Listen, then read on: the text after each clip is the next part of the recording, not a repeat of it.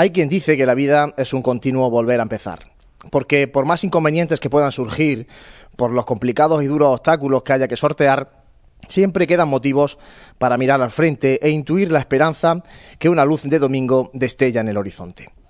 Así vuelven a encenderse los micrófonos de Radio Pasión en Jaén, tras un largo, larguísimo verano de calores y sofocos, de dudas y también de desaliento, porque todos y cada uno de los que hoy compartimos esta pasión compartimos además algo aún más valioso, la amistad.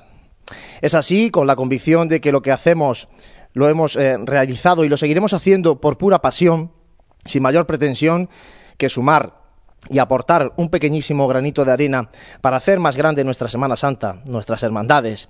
Es como esta radio sigue emitiendo para que sintáis con nosotros la pasión que compartimos con el máximo respeto para quienes consideran que lo que hacemos es prensa rosa cofrade, o para los que califican de risa nuestro trabajo, que no es más que el fruto de quitarle tiempo a nuestras familias.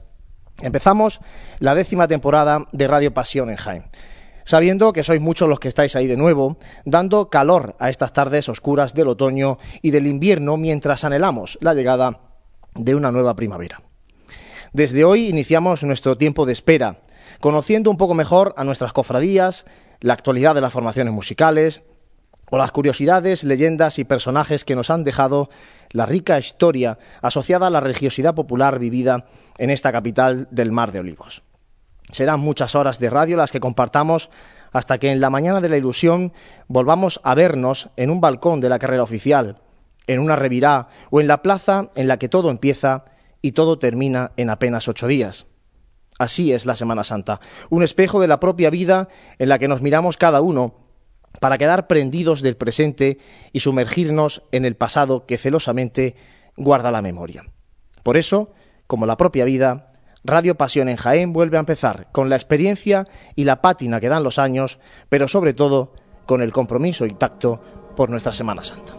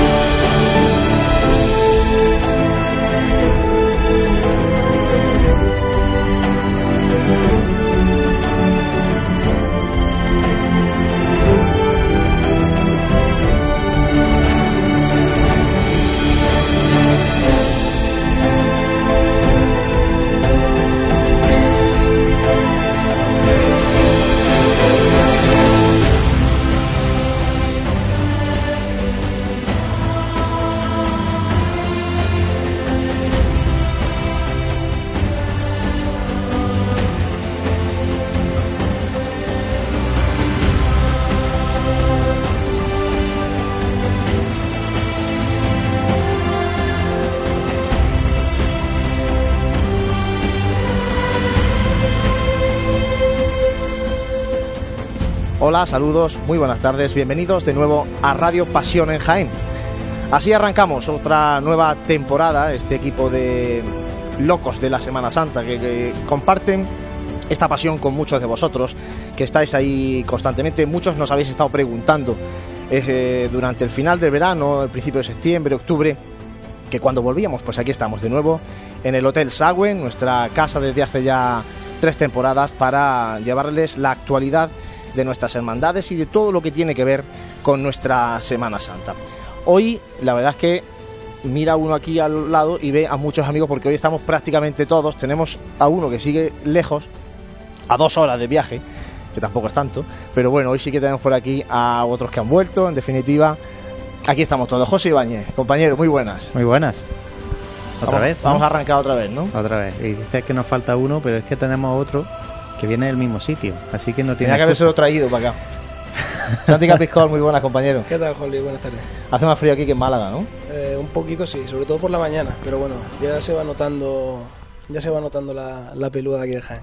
Bueno, allí en Málaga está precisamente Jesús Jiménez también, un saludo para él. Y está por aquí también con nosotros Juanjo Armijo. Juanjo, muy buenas, compañero. Muy buenas, ¿qué tal? Y también está por aquí Francis Quesada, hombre, bienvenido. Bien hallado. Aquí hace más calorcico que en Edimburgo, desde Bastante luego. nomás, ¿no? Y, y bueno, y vamos a ver si, si podemos estar aquí pues todo el resto de esta temporada. Empezamos con fuerza. Esperemos que sí. Bueno, tenemos aquí, este es un poco el plantel que va a estar en este programa. En principio también en los próximos, aunque lógicamente por cuestiones de trabajo y eso, pues habrá algunos cambios. Eh, lo que también va a tener cambios es el programa, un poco la dinámica del programa. Vamos a arrancar, José, si te parece, repasando lo que ha sido más importante en estos últimos meses, en los próximos programas, os recuerdo ya que eh, hasta que llegue el cuaresma, hasta que llegue el miércoles de ceniza, vamos a hacer los programas de forma quincenal, pero eh, hoy tenemos que repasar o echar la vista bastante más atrás, porque el último programa nuestro fue allá por el mes de abril-mayo, no recuerdo cuándo fue la tertulia esta de resumen de Semana Santa. Han pasado muchas cosas desde entonces, José.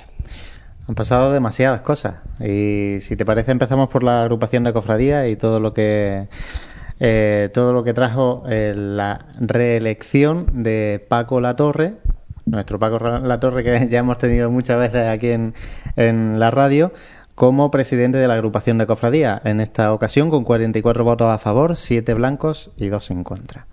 Eh, también fueron designados los pregoneros de pasión y, los, y el pregonero de gloria. En este caso, Juan Francisco Ramírez será el de pasión y Antonio Quesada el de gloria. Los carteles. El de pasión eh, será del Santísimo Cristo de la Clemencia, que ha sido designado por el 425 aniversario, y Pablo Flores será el encargado de, de realizar esta obra pictórica. Hablaremos Y- con él en el próximo programa. ¿eh? Yo- os vamos a ir dando un poco pinceladas de lo que va a venir en estos próximos programas. El cartelista, lógicamente, será protagonista porque el cartel se presenta una vez que pase Navidad. Es decir, que tiene que estar Pablo, eh, si no rematando, sí que eh, tendrá bastante avanzado el, el cartel de la Semana Santa de Jaén. Recordamos que se presenta tan temprano porque normalmente la agrupación quiere ir a Fitur con presentando, pues al igual que hacen otras capitales de, de provincia de, de Andalucía, el cartel de la Semana Santa. El- la Virgen del Carmen será la, la protagonista en este caso del cartel de Gloria La Virgen de Carmen de San Juan. de San Juan. Y Jesús Caballero, pues será en este caso el encargado de, de la obra. En cuanto a cofradías, eh, bueno, recalcar que ya se encuentra totalmente restaurada la imagen mm, del Santísimo Cristo de la Salud, que volvió el 29 de julio a la iglesia de Belén y San Roque, que Caridad y Salud, con los que creo que hablaremos también prontito, anunció que saldrán eh, la próxima Semana Santa desde su sede canónica, la iglesia de Santa María Madre de la Iglesia, Perdona, José, esto, Santi, Juanjo, Francis, eh, eso sí que nos pilló muy de sorpresa esa noticia de, de que Caridad de Salud dijera, porque, a ver, vamos a ser realistas, una vez que la Hermandad de la Santa Cena, que ahora lo comentará José también, eh, consigue el traslado a, a San Juan Pablo II, aquí el que la apuesta más barata con esto del, del, del fútbol los fines de semana era que Caridad Salud iba a pedir San Félix, porque se quedaba vacía de hermandades. Y sin embargo, sale la gran noticia de que se van, de que no, se van, sino que van a salir desde su, desde su parroquia, desde su sede.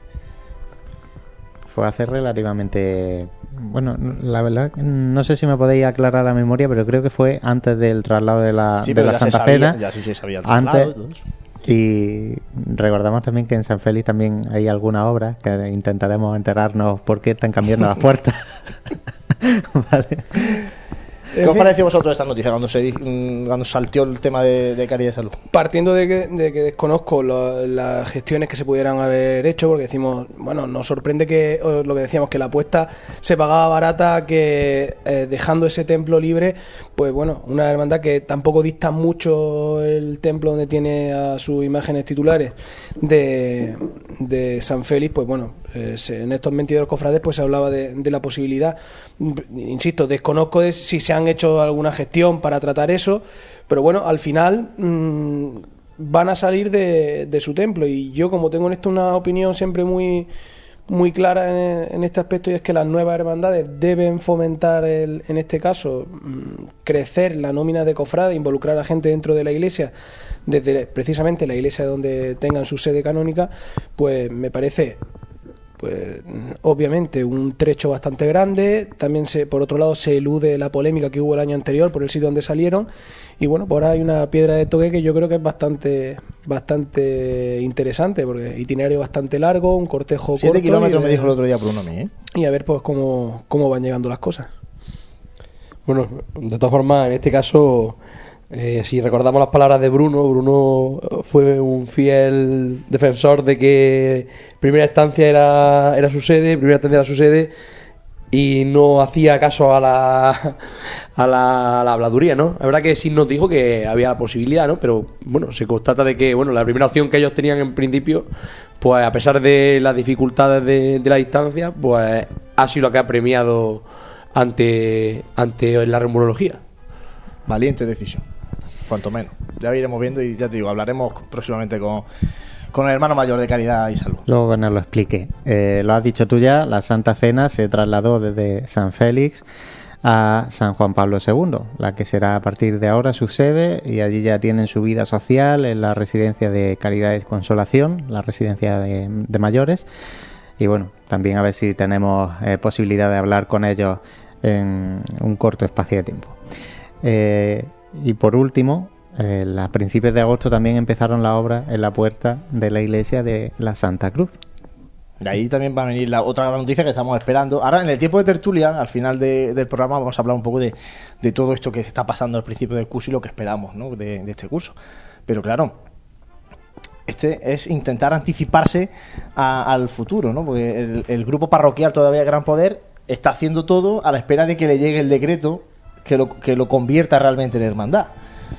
Pero bueno, eso eh, semana tras semana a mí me dicen, no, esto la semana que viene. Esto la- no, la semana que viene. Y esto es como el cuento del lobo. Las cosas de Palacio van despacio. La obra ya está hecha, así que Sí, no, la hora ya está preparada. ya estamos, ya estamos listos. Llevando ampliarlo. adelanto, hombre. Bueno, esto en cuanto a, a cofradías, comentamos, eh, bueno, infinidad de noticias más que han ido sucediendo en este verano, pero es que si no, no, acabaríamos hoy en, en el tiempo que tenemos. Solo comentar que José Ramón Paulano era el gobernador de la Veracruz, de la congregación de la Veracruz, pero eh, bueno, dimitió y pasó, dejó paso a la que era vicegobernadora, eh, María Ángeles Espinosa, y que hubo también elecciones en el resucitado y a partir de ahora será Francisco Jiménez Valdivia el encargado de, llevar la cofradía. Eh, bueno, seguro que se me olvidan infinidad de cosas más, eh, pero solo quería también terminar con un pequeño recuerdo al compositor Pedro Morales, que falleció también en este verano a los 94 años. Muchas más noticias, pasionenjaen.com, ahí está toda la actualidad y como está el histórico, el que quiera buscar qué ha pasado, pues lo puede encontrar fácilmente. Bueno, pues eh, después de este repaso a la actualidad, que es un poco el inicio de, de este programa y que queremos que así sea, tenemos ya por aquí en el Hotel Sagüen a nuestra primera invitada de esta tarde-noche. Está con nosotros la gobernadora de la Congregación de Santo Sepulcro, Ascensión Cárdenas. Muy buena, Ascensión. Hola, buenas tardes. Bueno, el hecho de que hayamos eh, pedido que venga la gobernadora de la Congregación de Santo Sepulcro a este primer programa viene motivado sobre todo por muchas noticias que recientemente han tenido al- a la congregación del Santo Sepulcro como protagonista. Por ejemplo, eh, tras la última asamblea de hermanos que tuvisteis, una decisión que se ha comentado mucho ha sido el acuerdo para cambiar a costal el paso del Santo Sepulcro. Eh, sí. ¿Por qué esta decisión y por qué solo el paso del Santo Sepulcro? Y no habéis decidido cambiar en el Calvario y en, y en el paso de Palio. Pues la razón de que haya sido solamente en el Santo Sepulcro es porque la cuadrilla de costaleros ha sido la única que ha solicitado ese cambio. Eso por ha sido un motivo, ¿no? Yo creo que cuando se lleva a, cambio, a cabo un cambio es porque la parte afectada mm, lo solicita con unas ciertas razones. Es conocido por todos los problemas que tiene esta cuadrilla a la hora de completarse. Y en estos últimos Viernes Santos, pues, no ha costado.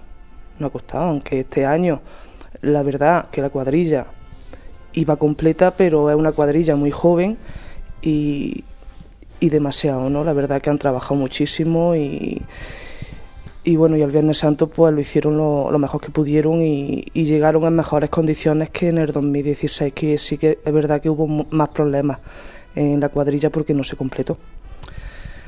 Entonces los costaleros en, en febrero de este año tuvimos la reunión preparatoria para la cuaresma y ensayo y ahí sí nos comentaron que una solución, bueno, que la solución que ellos veían más viable para solucionar este problema era que cambiáramos el paso a costal.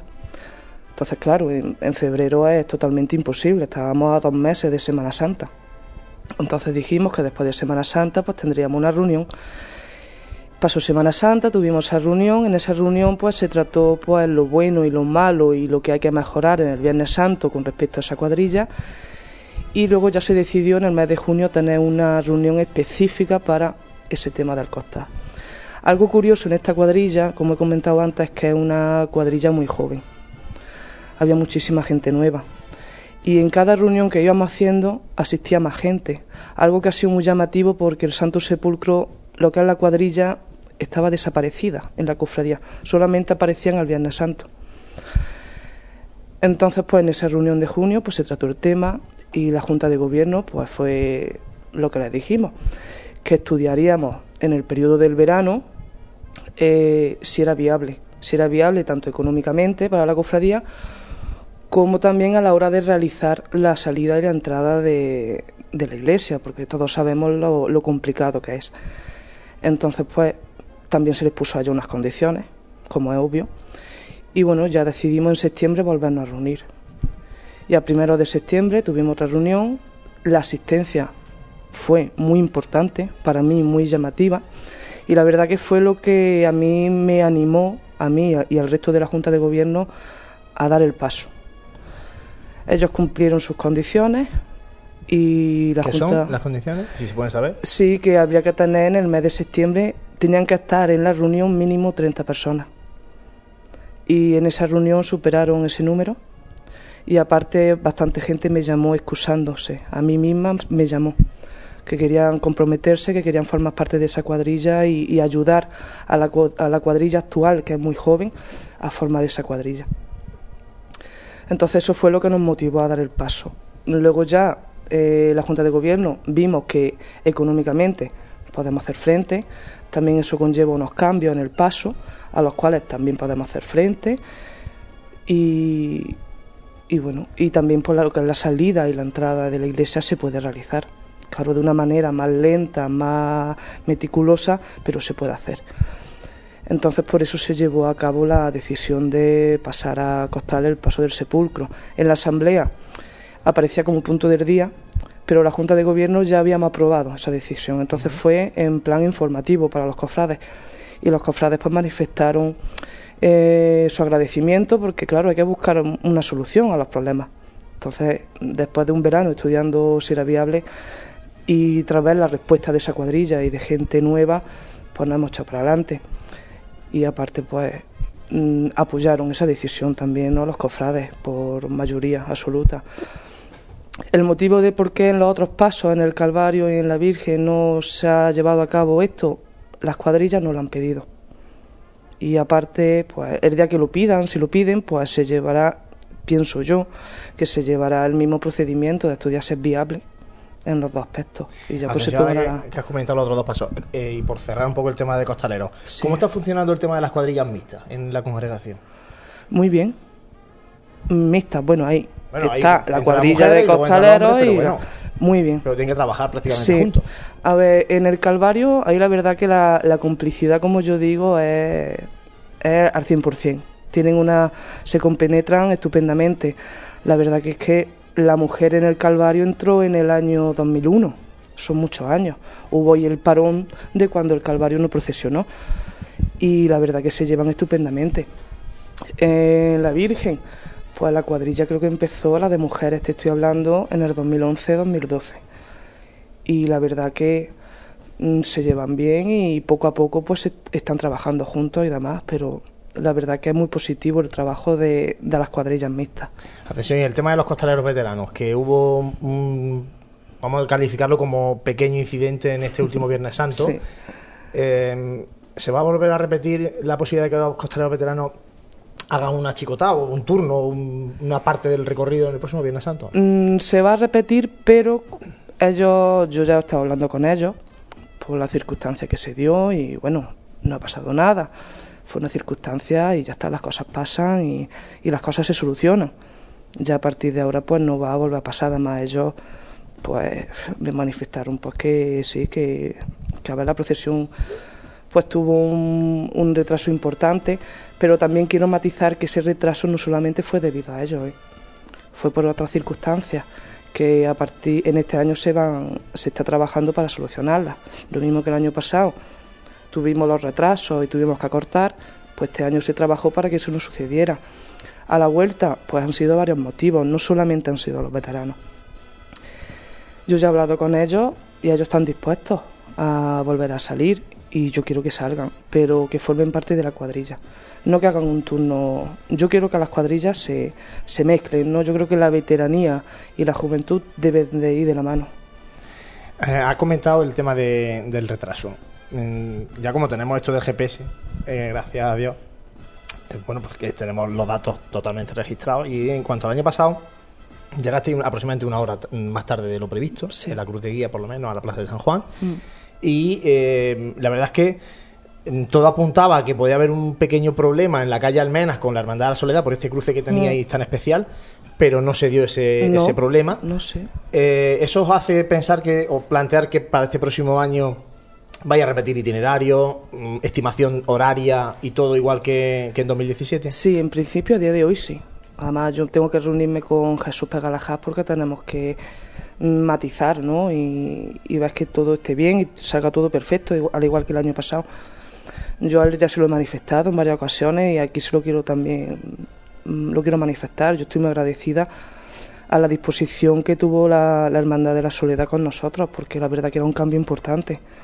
Pero yo creo que ha sido un cambio muy positivo para el Viernes Santo. Entonces ahora mismo, a día de hoy, el recorrido se mantiene y los horarios se van a mantener. Además es que, ya os digo, se van a mantener los mismos que el año pasado. Y se va a trabajar para que ese retraso no ocurra. Que ya, vamos, que es que ahora mismo os doy por seguro que lo que el 70% está solucionado. Ascensión, buenas noches. Y Buenas hablando noches. también un poco de, de tema procesional, eh, un aspecto que vemos que repiten son las formaciones musicales que van a, a acompañar el Viernes Santo. Ha sido un tema de, de debate en foros cofrades, incluso aquí mismo en el programa, el tema de si se descarta a, a corto plazo, evidentemente sí, pero ¿eso significa esa renovación de los acompañamientos musicales una renuncia a salir en silencio? A ver, el tema de salir en silencio. El primer año que se salió en silencio, creo recordar que fue en el 2010. Y fue en el último año de la Junta de Gobierno que se encontraba en aquel momento. Y algunos dicen que es por convicción y otros dicen que eran por problemas económicos. En el 2011 se volvieron a recuperar lo que fueron las bandas. Luego ya llegó la intervención del obispado y no sé, creo que es comprensible que teniendo esa problemática como tenía la cofradía en aquel momento, que era una deuda muy importante la cual había que subsanar, y para colmo, tener las imágenes que no se, no se podían procesionar, primero hay que subsanar eso. El acompañamiento musical era secundario. Además que no hubo ningún cofrade que dijera, oye, vamos a sacar bandas. No, porque todos los cofrades eran conscientes de lo que había. Y la solución, o bueno, o más bien lo prioritario, que era solucionar lo de la deuda y, restaurar la imaginería. En el 2016, pues, cuando, perdón, en el 2015, cuando se proclamaron las elecciones y demás, pues ya la Junta de Gobierno, mm, muchos cofrades manifestaron mm, su pensamiento de que la cofradía debería de recuperar el acompañamiento musical. Entonces en la asamblea de 2016, en septiembre, pues se llevó como punto del día. Entonces, pues claro, previamente la Junta de Gobierno ya habíamos estudiado si económicamente se podía hacer frente. Efectivamente podíamos hacer frente. Quiero matizar que en ese aspecto la votación de los cofrades, porque eso como es obvio se llevó a votación, fue sumamente mayoritaria. Estaba la cosa muy claro, muy clara. Yo creo que cuando se lleva a, cambio- a cabo un cambio es por convicción también, que es que el tema del silencio, el tema de música, eso tiene que ser por convicción del cofrade, y en ese momento no había. Entonces, y lo que quiero resaltar y que quede muy claro es que los cofrades en esa asamblea manifestaron que si se llevaba a cabo ese acompañamiento musical, la incorporación, que eso no fuera a suponer un problema para la cofradía. No lo ha sido. Y que además de trabajar para hacer frente a ese gasto extra, se seguirá trabajando las necesidades que la cofradía tenía. Todos sabemos que son muchas y así se está haciendo. Entonces, el tema del acompañamiento, hemos anunciado la renovación de la banda del Nazareno, que con el Nazareno firmamos hasta el Viernes, Viernes Santo de 2019, y con la Sinfónica sí firmamos para un año y este año hemos renovado con ellos. Entonces la intención es de seguir, porque además en esta última asamblea los cofrades manifestaron su, su vamos, que estaban muy satisfechos con el estilo y demás. O sea que ahora mismo vamos para adelante. Atención, hay otro proyecto que, que habéis aprobado que es el tema del manto de la Virgen de los Dolores. Sí. Cuéntanos un poco en qué consiste ese proyecto, que yo creo que es muy ilusionante también. Muchísimo, muchísimo. Eh, la cofradía, todos sabemos el patrimonio que tiene, en imaginería es incalculable, pero lo que es el tema patrimonio, nosotros creemos que además de la urna del Santo Sepulcro, lo que más valor tiene es el manto de procesión de la Virgen. El año que viene cumple 100 años el manto y no nos consta, además el especialista que ha visto el manto nos asegura que el manto no ha tenido ningún tipo de intervención. Y el estado del manto es muy preocupante, muy preocupante. ¿Qué pasa? Mm, a día de hoy la cofradía no puede hacer frente a, a ese proyecto de un golpe. Entonces lo que se propuso a los cofrades en la asamblea fue una propuesta de financiación con ese proyecto. Presentamos el informe del Estado, del manto, también cómo se realizaría la, la restauración, que también conllevar- conllevaría a una ampliación del manto. El manto se, el diseño se respetaría, la forma de lagartija igual, pero tendría una ampliación de 25 centímetros en lo que es alrededor el- el manto. para que quede más largo. Además, el diseño que se ha hecho, pues como es lógico, va acorde al diseño que tiene el manto y perfectamente se va a diferenciar lo que es el diseño primitivo, ¿no? inicial al nuevo. Y ya pues propusimos también una propuesta de financiación. Esa propuesta de financiación, pues mm, la aprobó el cofrade. Fueron, la asamblea es la que aprobó ese, ese proyecto, esa forma de financiar el proyecto, que está pensado que sea, pues, es que no quiero decir a corto. A mí me gusta tirar a más para luego llevarme la sorpresa, ¿no? Pero yo creo que en cuatro o cinco años el manto puede estar restaurado. ¿Dónde, ¿En dónde lo vais a hacer? O- Eh, Javier García y Martín, sí. O sea, y lo que vais a hacer pasar el bordado que tiene y enriquecer ese manto Exactamente. sobre un terciopelo más grande Sí. y bueno, una dimensión más grande para que adaptar Sí. el manto un poco al, al estilo de ahora, ¿no? Sí, claro, además que se queda muy corto. Además que cuando tú vas a la Virgen con el manto es que se le queda muy corto y no queda bien. Francia, ¿alguna cosa para la gobernadora del Santo Sepulcro? Y ahora Juanjo, por si quieres también plantearle alguna cuestión. Sí, después de varios años de inestabilidad, eh, años de intervención, eh, cuando se convocan elecciones se, se eligen mm, al hermano mayor y eh, fue una noticia que nos llamó mucho la atención, que fue que, pues, que dimitió eh, y luego también dio como un comunicado en el que alegaba que eh, había falta de espiritualidad e imposición de moda sevillana. Eh, yo quiero que nos des tu opinión. Eh, yo mm, también te quiero decir que mm, conozco mucha gente que está ahora mismo eh, acompañándote, eh, trabajando por esta cofradía, gente que mm, son del barrio, que sienten la cofradía y que eh, han echado los dientes ahí. Y yo ahora mismo veo mucha ilusión y mucha humildad y bueno, se puede, puede haber errores, pero sobre todo es que todos van a una. Mm, ¿Cómo, cómo ves esto y, y qué futuro le, le espera a la cofradía, bajo tu punto de vista? Bueno, pues una dimisión nunca es agradable. Y si encima le sumas que a la de un hermano mayor, menos todavía. Pues en aquel momento, pues mm, para nosotros fue una sorpresa. La Junta de Gobierno no, no nos esperábamos que Víctor se fuera. Él emitió esa entrevista. Mm, A mí me vaya a perdonar, pero yo no quiero hablar de esa entrevista. Yo sé lo que él me dijo a mí. Y él, él consideraba que en aquel momento él mm, no se veía como que era la- lo que necesitaba la cofradía. Que la cofradía necesitaba un cambio. Y él no estaba preparado para ese cambio. Una mm, decisión totalmente respetable. Él decidió irse, la Junta de Gobierno lo apoyó en todo momento y con él no tenemos ningún tipo de, de problema, al contrario, él está con nosotros y, y nos anima mucho. El tema de futuro, pues yo qué voy a decir. El futuro pasa por unas elecciones al final de este curso. Sí, en junio. Y Pues a día de hoy nosotros no pensamos en esas elecciones, es decir, estamos en noviembre. Yo creo que queda mucho todavía. Después de Semana Santa, del Viernes Santo, pues ya nos sentaremos y, lo pensaremos. A mí me gustaría que la cofradía tuviera una continuidad, porque yo creo que es lo que la cofradía necesita, porque ahora que se están llevando a cabo proyectos mm, cubriendo necesidades básicas, poco a poco, porque tenemos muchísimas necesidades en muchos aspectos y según nuestras posibilidades, pues sí vamos haciendo. Se está haciendo un trabajo muy importante, el ritmo de trabajo es muy fuerte. Rara es la semana que no tenemos algo.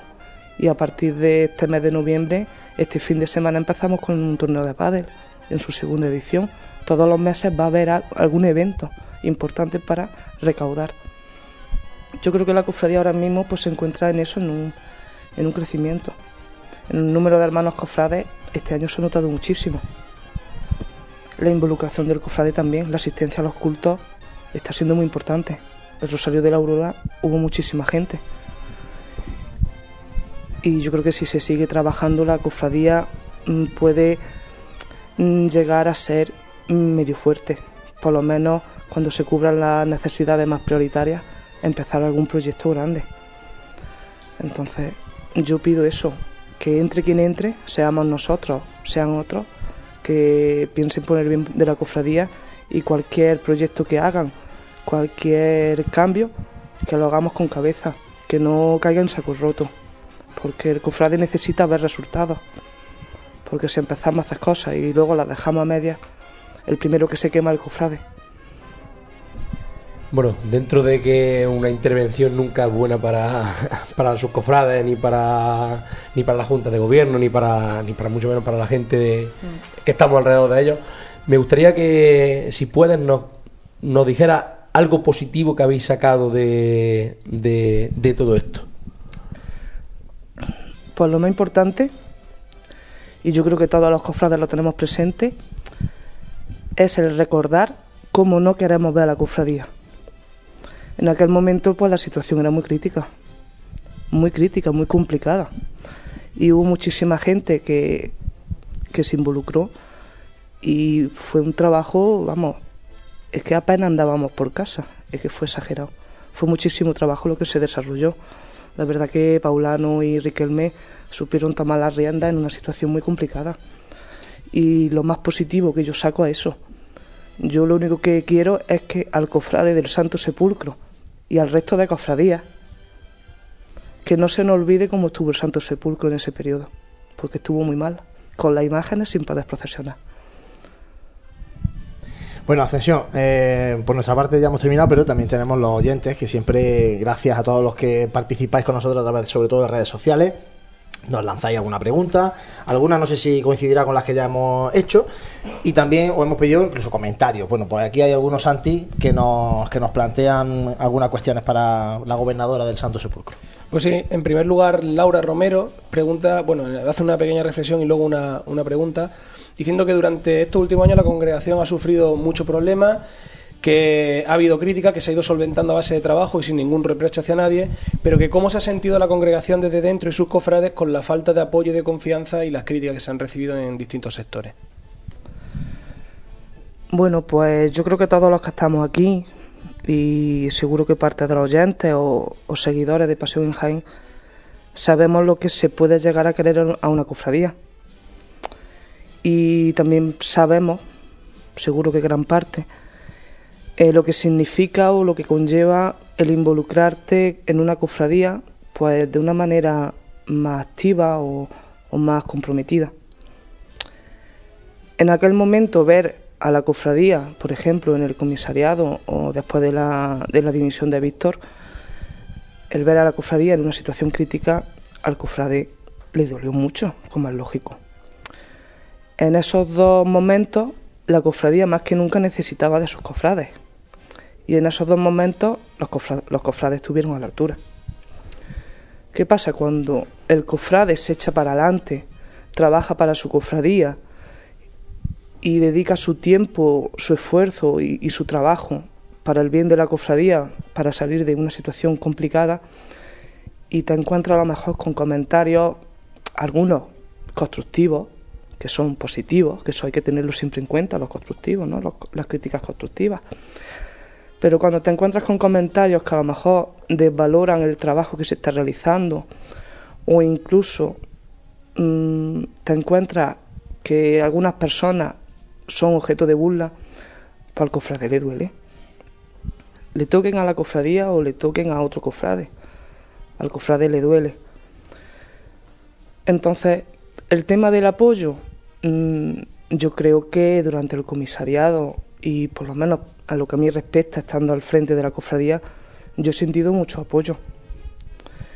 El tema de confianza, ahí ya lo pongo entre comillas, porque no había confianza ninguna, ni en el comisariado y conmigo menos.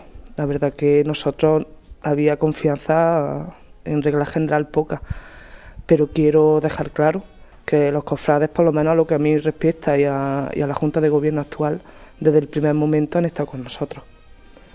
Que es lo que a mí me importa, los cofrades. No quiero menospreciar las opiniones ni nada, pero yo creo que cuando opinamos, y más en redes sociales, porque las redes sociales, lo mismo que son positivas y constructivas, pueden llegar a ser muy negativas y muy destructivas. Yo creo que cuando opinamos, que yo no me meto con los comentarios ni con la opinión de nadie, cada uno es libre, pero muchas veces no sabemos el daño que podemos llegar a hacer, porque la situación en la que estaba la cofradía era muy complicada y muchísima gente que se involucró en aquel momento, sobre todo en el comisariado, era gente que, que siempre había estado, pero había estado en, en un segundo plano. Entonces, pues, es normal que se sientan dolidos en cierto modo, ¿no?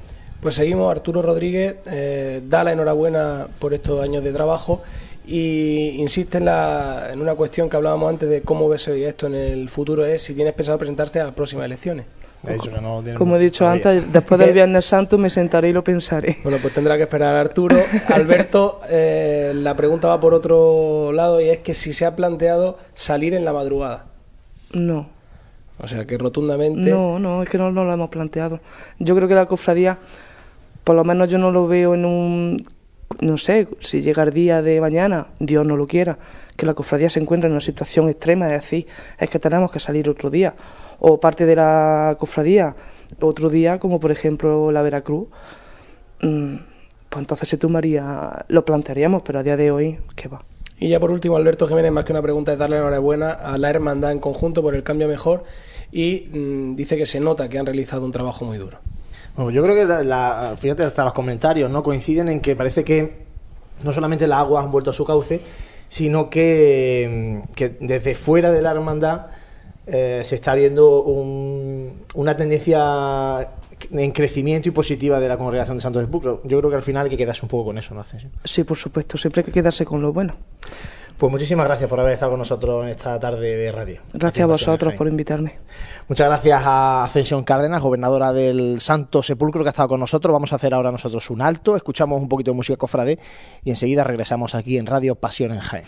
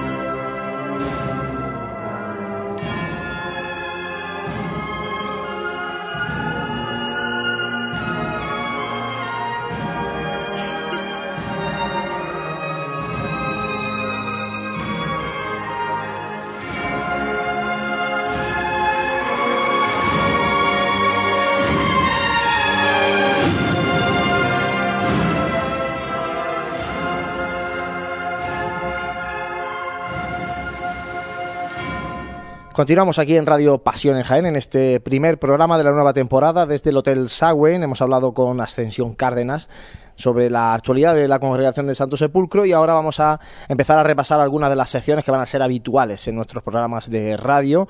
Una de ellas, lógicamente, Sonidos de Pasión con Gabriel Escavia. Gabriel, muy buenas. Muy buenas, Juanlu. Bueno, vamos a repasar la actualidad de las formaciones musicales de Jaén y de la provincia. Ya lleváis trabajando mucho tiempo. ¿Vosotros cuándo empezasteis? ¿A final de agosto, septiembre, por ahí? Eh, a primero de septiembre. Ya llevamos unas cuantas ya. Sí. Desde entonces. Esto es- os ponéis el traje y, y el sombrero y empezáis. ¿eh? La bueno, cuéntanos sí. un poco por dónde va la actualidad de las bandas. Bueno, pues vamos a hablar de lo más importante que ha sido lo que ha pasado en este pasado fin de semana, que es en el segundo Salón de Arte Sacro La Rosa de Oro. Eh, en este evento de arte cofrade, pues se han concentrado muchas bandas, tanto de Jaén Capital como de la provincia y de nuestra geografía andaluza. Eh, quiero hacer mm, reseña totalmente a nuestras bandas de, de la provincia porque el altísimo nivel que ha habido eh, durante estos dos días, durante sábado y domingo. Eh, las bandas participantes que participaron en este evento, bueno, bandas de, como el Rescate, la banda de Tambores del Rescate de Torón Jimeno, la banda del Nazareno de Alcaudete, eh, la banda de Pasión de Son- Sones de Pasión de Villanueva de la Reina, Jesús Nazareno de Huelma, la agrupación musical San Juan de Belén, que como recordará estuvieron en, el primer, certamen, de Sonido de Pasión. Eh, luego también la Angustia de Alcalá la Real, la banda que, que acompaña a- al paso de, del descendimiento de, de la Hermandad de la Buena Muerte. Eh, también, bueno, eh, la banda de Conas y Tambores del Rosario, del Rosario de Baeza, de un gran nivel también esta formación. Luego, otra de las grandes de nuestra provincia, como la banda de la Asunción de Joda, que tuvieron un altísimo nivel también, porque una de las bandas importantes que de corneta de aquí de nuestra provincia. Eso en, en cuanto al sábado. Luego, durante el domingo, pues eh, también participaron otras bandas y ya participamos las dos bandas de la capital. Eh, tuvo la banda de la, agrupación musical Jesús Nazareno de Villanueva del Arzobispo, la banda de fusión de Marmolejo y Lopera, la banda de Santo Sepulcro de Sabiote, otra de, las bandas que me sorprendieron en, este en este co- concierto, porque una banda que la verdad que no la tenía mucho seguida y me dieron un gran sabor de boca. Luego participamos en la agrupación musical Jesús Despojado, después la banda de tambores del Santísimo Cristo de la Aspiración y la banda del de, también de que me sorprendió bastante la banda que acompaña a, a la hermandad de- del Calvario, eh, la banda de Con y Tambores de Jesús Nazareno de todo el campo, que tuvieron también una acertada y, estupenda actuación que fue de grata, de grata satisfacción para el público. Luego también, como sabemos que las bandas que participaron también de mucho nivel, la banda de Con y Tambores el sábado de las tres caídas de Triana, que como siempre eh, llenaron lo que fue el IFEJA, eh, una gran aceptación y como siempre una banda de las grandes. Y luego eh, la banda de San Benito, también de, de otra de, de las típicas de, de, la- de Sevi- de Sevilla con su repertorio clásico, como es habitualmente esta agrupación. Y luego otra de las bandas también que sorpre- sorprendió, la banda de Con y Tambores de, la Salud de Córdoba, que, será la que acompañará este año por primera vez al Santísimo Cristo de la, de la Veracruz, que una de las bandas que fue la que cerró eh, todas las actividades de, de este salón cofrade y la verdad que una gran banda con una gran aceptación. Estuvieron mucha gente de la Junta de Gobierno tanto capataces como miembros de la Junta de Gobierno de Veracruz donde tuvo un buen sabor de boca. Y Este la es que verdad hay un montón de cambios de banda. Luego, cuando ya se vaya acercando la Semana Santa, hablaremos, porque este año, igual que el año pasado hablábamos de la continuidad de las formaciones musicales, para el 2018 hay muchos cambios. ¿eh? La verdad que hay muchos cambios, mm, porque la verdad que la música profesional, es de, lo que hemos estado hablando anteriormente, eh, este salón cofrade, eh, de arte cofrade, mejor dicho, eh, tú- si no hay banda, como tú estuviste también el domingo, estuvimos hablando, que, que no atrae al público. Y de hecho, muchas de las bandas participantes son las bandas que acompañan a muchas de las hermandades en, en- de Jaén en nuestra Semana Santa. Y la verdad que las bandas, pues los cambios es constante. Muchos de los cambios, pues bueno, empezaremos a hablar más adelante, porque poco a poco que ya estamos dentro de, de lo que será ya los previos del- de, lo que son los conciertos, porque ya empieza lo gordo en breve y estamos en ese tiempo. Y la actualidad de las bandas de Jaén Capital, como hemos dicho, pues bueno, pues tanto Jesús Despojado como la banda con el tambor de la Aspiración, eh, la banda la Estrella, por ahora mismo está en proceso de, de ensayo y en breve los conciertos que tendremos ya pronto eh, en estos meses, porque ahora mismo, como quien dice, quitando dos o tres eventos que haya importantes, conciertos, certámenes, la cosa está un poco parada hasta que ya pase lo que es le- la Navidad. Gabriel, ¿algún trabajo discográfico que se intuya o que haya escuchado tú que se pueda ver de cara a la cuaresma o antes de cuaresma? Mm, Que yo sepa de la así más ha tenido el, el- el- la banda de Coin Tambores de Monte Calvario que tiene preparado lo que es un, eh, su aniversario donde estrenará eh, su nuevo uniforme y un pequeño mm, CD y DVD que irá incorporado eh, para la próxima cuaresma y así más o menos en la provincia poquita cosa ahora está esto un poquito más parado lo que es el tema de, de las grabaciones, pero bueno, el, el año que viene se espera bastantes grabaciones porque hacemos muchas bandas, entre ellas la, la agrupación Música Sur Despojado, eh, hacemos nuestro 20 aniversario y ya empezaremos a grabar nuevos, eh, como es habitualmente cuando se hace un aniversario de ese tipo, grabamos un nuevo CD y eso es lo que se espera, más o menos. Muy bien, Gabriel, muchas gracias. A vosotros, Te como esperamos siempre. aquí cada dos semanas para ir repasando Aquí estaremos como siempre. el mundo de las bandas que como has repasado tú, en, en las que solamente han venido al, al Salón La Rosa de Oro, fíjate el montón de gente joven que mueven, que mueven las bandas. La en verdad que las bandas, ¿eh? eh, lo que digo yo, mm, se convirtió, se ha convertido este, este evento, eh, que es el segundo año, eh, hemos dicho claramente, eh, aparte de los artesanos y de la gente que, que, que participa como eh, expo- exponiendo, la verdad que las bandas ha sido un cartel magnífico los dos días que desgraciadamente muchas veces no se sabe valorar. Ha habido menos de lo esperado que otros años, pero las bandas que han venido a Jaén ha sido de un altísimo nivel. ¿eh? Y la verdad que, bueno, eh, no está tampoco la cosa como se esperaba tan mal, porque muchas veces cuando ves menos gente te, te echan pullo más a temblar, pues digo, a ver, ¿cómo actuar a Jaén? Sabemos la mala experiencia que tenemos en esta ciudad, la verdad que se ha respondido bien. Y, y nos tenemos que sentir orgullosos del altísimo nivel musical que hay tanto en Jaén Capital como en la provincia, que se está demostrando que las bandas no est- estamos al mismo nivel de, de las grandes bandas de- de Andalucía. Pues eso es lo que hace falta. ¿eh? Y desde aquí animamos a, a todos los jóvenes, a todas las bandas que sigan trabajando intensamente en la música cofrade. Gracias, Gabriel. A ti. Bueno, y ahora, después de hablar de las formaciones musicales, vamos eh, a abrir una pequeña ventana a, a nuestra provincia, porque estos últimos años es verdad que desde Pasión en Jaén hemos estado muy centrados en el tema local de la capital y no hemos mirado mucho lo que hay en, en nuestra provincia, en el resto de 96 municipios de la provincia de Jaén. Sí es cierto que en la revista de Pasión en Jaén, que como muchos de vosotros ya sabéis, hemos sacado ya tres números a la, a la venta, pues eh, hemos ido ya tocando lo- la- algunas Semanas Santas de algunos municipios de la provincia para ir enseñando de que, de que esto es mucho más grande de lo que parece y que no solamente se limita a la capital. Y en este caso, a través de la radio, queremos también ir repasando algunas noticias o aquellas que tienen más trascendencia de las que están aconteciendo en el, en el conjunto de la provincia. Juanjo Armijo va a ser el encargado de traernos y de recopilar esa información de la provincia. Juanjo, ¿qué nos cuentas esta semana? Bueno, pues mm, como bien hemos dicho al principio, son muchas noticias ¿no? que, que podríamos decir en este, este aspecto en cuanto también a la provincia, ¿no? Pero por así destacar, eh, vamos a trabajar, vamos a tratar tres, tres noticias que son así destacables, ¿no? Una de ellas, pues, eh, son las elecciones de la Hermandad Matriz de la Cabeza, la Virgen de la Cabeza, de Andújar, que como bien saben los oyentes, pues fue intervenida hará un año y medio por el, por el señor obispo don Ramón, en la cual, bueno, pues ha habido distintos cambios. Entonces, bueno, pues tras eh, anunciarlo el señor obispo en, a través de la prensa y después posteriormente el ratificado el 29 de, de octubre a través de un decreto, pues se han convocado elecciones para la, para la hermandad matriz de la Virgen de la Cabeza. Eh, ya en estos días se han escuchado distintos rumores de, bueno, de quién, de quién, candidatura, ¿no? de quién podría ser la, el que el que tome eh, el tema de ser hermano mayor y bueno, parece ser que eh, todo apunta que Manuel Vázquez, que fue hermano mayor de hermano mayor de la Virgen de la Cabeza en el 2015, en la romería del 2015, pues va a ser el que eh, tras petición de sus hermanos cofrades, mm, amigos y demás allegados, pues ha sido el que el primero que ha lanzado ya eh, la campaña eh, electoral, por así decirlo, ¿no? Y es el primero que se, se anticipa para, para ser hermano mayor de, de esta gran e importante hermandad. Por otro lado, bueno, pues destacamos la noticia de el viernes pasado, el viernes día 2, eh, fue la, la tercera gala Pasión Cofrade organizada por el diario Jaén, eh, respaldada por el Obispado y, bueno, pues organizada también mayormente por las agrupaciones de cofradías de, las distintas, de los distintos arciprestazgos de, de la diócesis. Eh, el acto estuvo presidido por el señor obispo y bueno, en la cual bueno pues eh, es como un pequeño reconocimiento a distintas actitudes, a distintos puntos a destacar de la Semana Santa del 2017. Entonces, por un poco destacar eh, los premios que ha habido en este año, pues uno de ellos fue a la agrupación, a la mejor agrupación musical para Roquia Martínez. eh, De joda. de joda.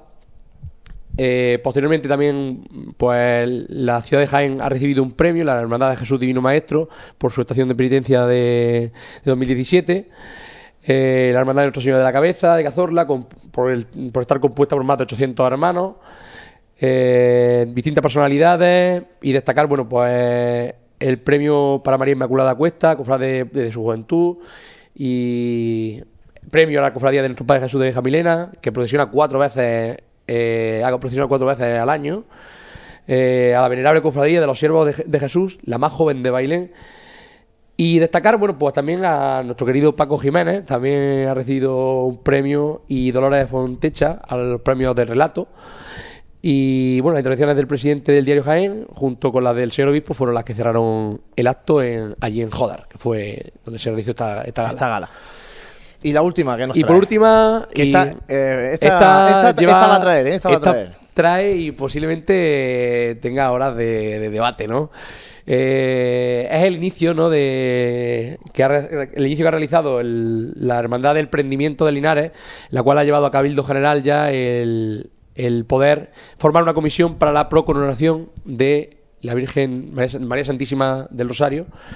Y bueno, pues en plaza eh, fue el día 28 de octubre del 2017 y bueno, en esa en esa asamblea, ese cabildo, se aprobó por mayoría pues la formación de esa comisión. Eh, los hermanos cofrades que quieran pertenecer a esta comisión tienen hasta el 9 de, diciembre para, para in- incorporarse a las distintas comisiones eh, que se van a realizar en, en cuanto a, a la procoronación, ¿no? Y bueno, pues destacar, bueno, investigando un poquito, pues, por qué, bueno, esta, esta hermandad va a ser la primera hermandad en la provincia de Jaén, hermandad mm, De pasión. de pasión, que va a iniciar los trámites para la coronación.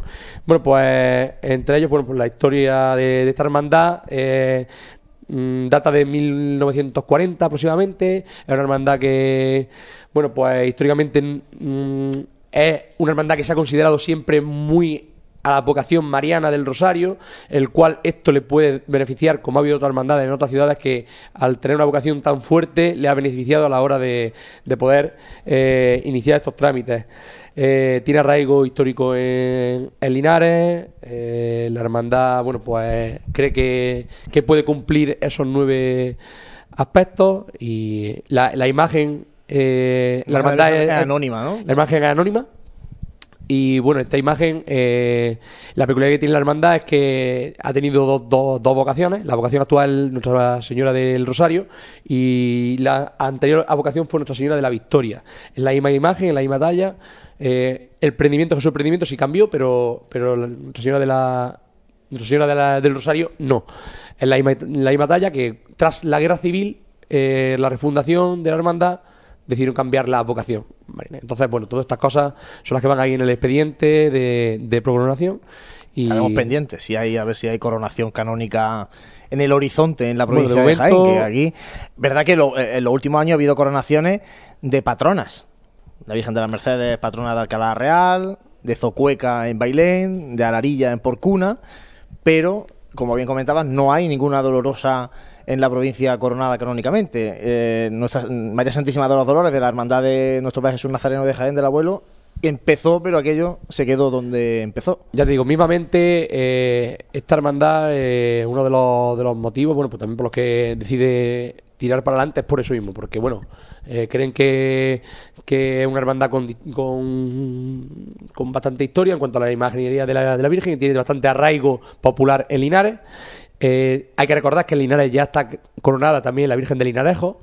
Entonces, bueno, pues eh, si de su adhesión o no también a, a, a la comisión, ¿no? Pues también va, va a depender este, este tema, ¿no? Es decir, que ahora mm, esto van, esta gente va a intentar buscar los apoyos máximos posibles, obviamente, ¿no? Tanto hermandades como económicos, como culto, como formación. Y bueno, pues esperemos que, que, bueno, yo, porque me une gran amistad con, con el con uno de los comisionados, entonces esperemos que salga para adelante eh, este asunto. Bueno, estaremos atentos. Gracias, Juanjo, por traernos este repaso a la actualidad de la provincia. Hacemos un mínimo alto y vamos a hablar ahora de reliquias. Vive, siente, escucha la Semana Santa. Pasión en Jaén.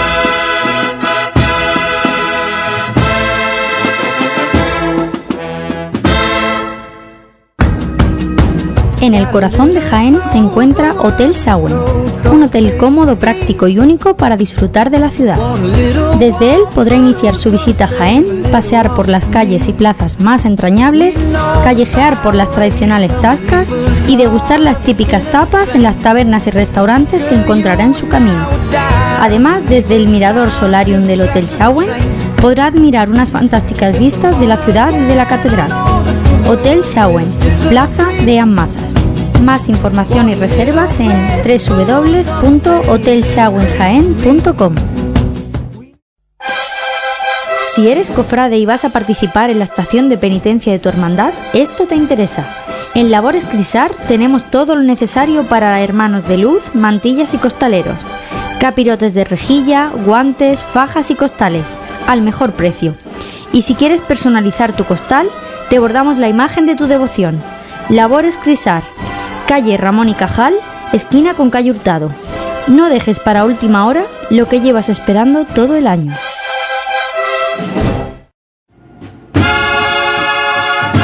Vive, siente, escucha la Semana Santa. Pasión en Jaén.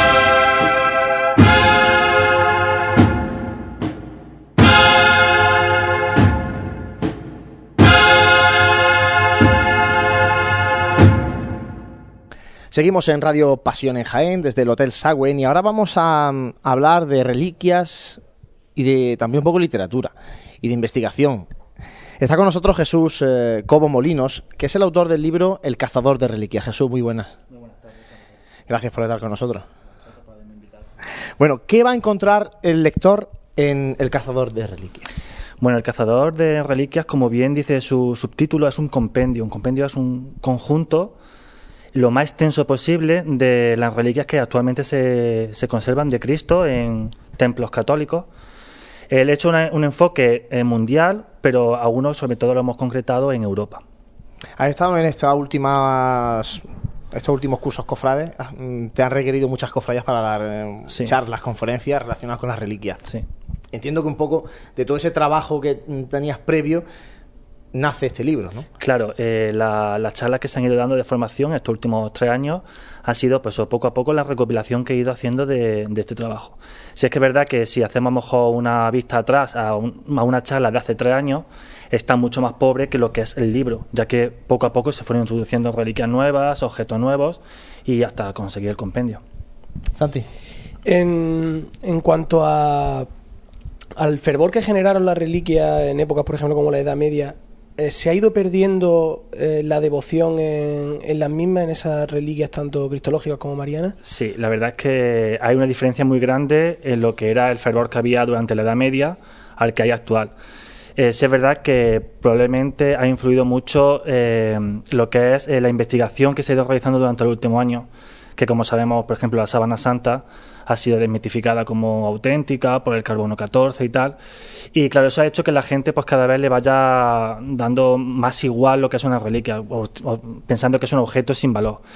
En la Edad Media todo esto no se desconocía, por tanto sí que eran objetos de culto como puede ser, por ejemplo, ahora una talla o un cuadro o cualquier objeto. Bueno, ¿y cómo nace el interés de, de un profesor de Ciencias de la Salud de la Sí. Universidad de Jaén, como es tu caso, el interés por, por la reliquia de Cristo? Es una pregunta que mucha gente me hace porque, claro, eh, yo soy científico, entonces unir la ciencia con la fe es algo muy complejo, pero no nos damos cuenta de que van unidos de la mano. Eh, Pasteur, que era un investigador, dijo una vez que saber un poco de ciencia te aleja de Dios, pero saber mucho de ciencia te acerca a Él. Y probablemente si unes la ciencia con la, con la fe, pues aparece esto, lo que es el, eh, la investigación de estos objetos, que aunque sean religiosos, en su fondo tienen mucho que ver con pues cosas interesantes de ciencia. De hecho, bueno, comentaba incluso para, para intentar mm, demostrar esa autenticidad hay que utilizar muchos métodos científicos. ¿no? Exactamente, es que para, para saber si es auténtico o no, la Iglesia necesita de la ciencia y la ciencia de la Iglesia para, para estas investigaciones, claro.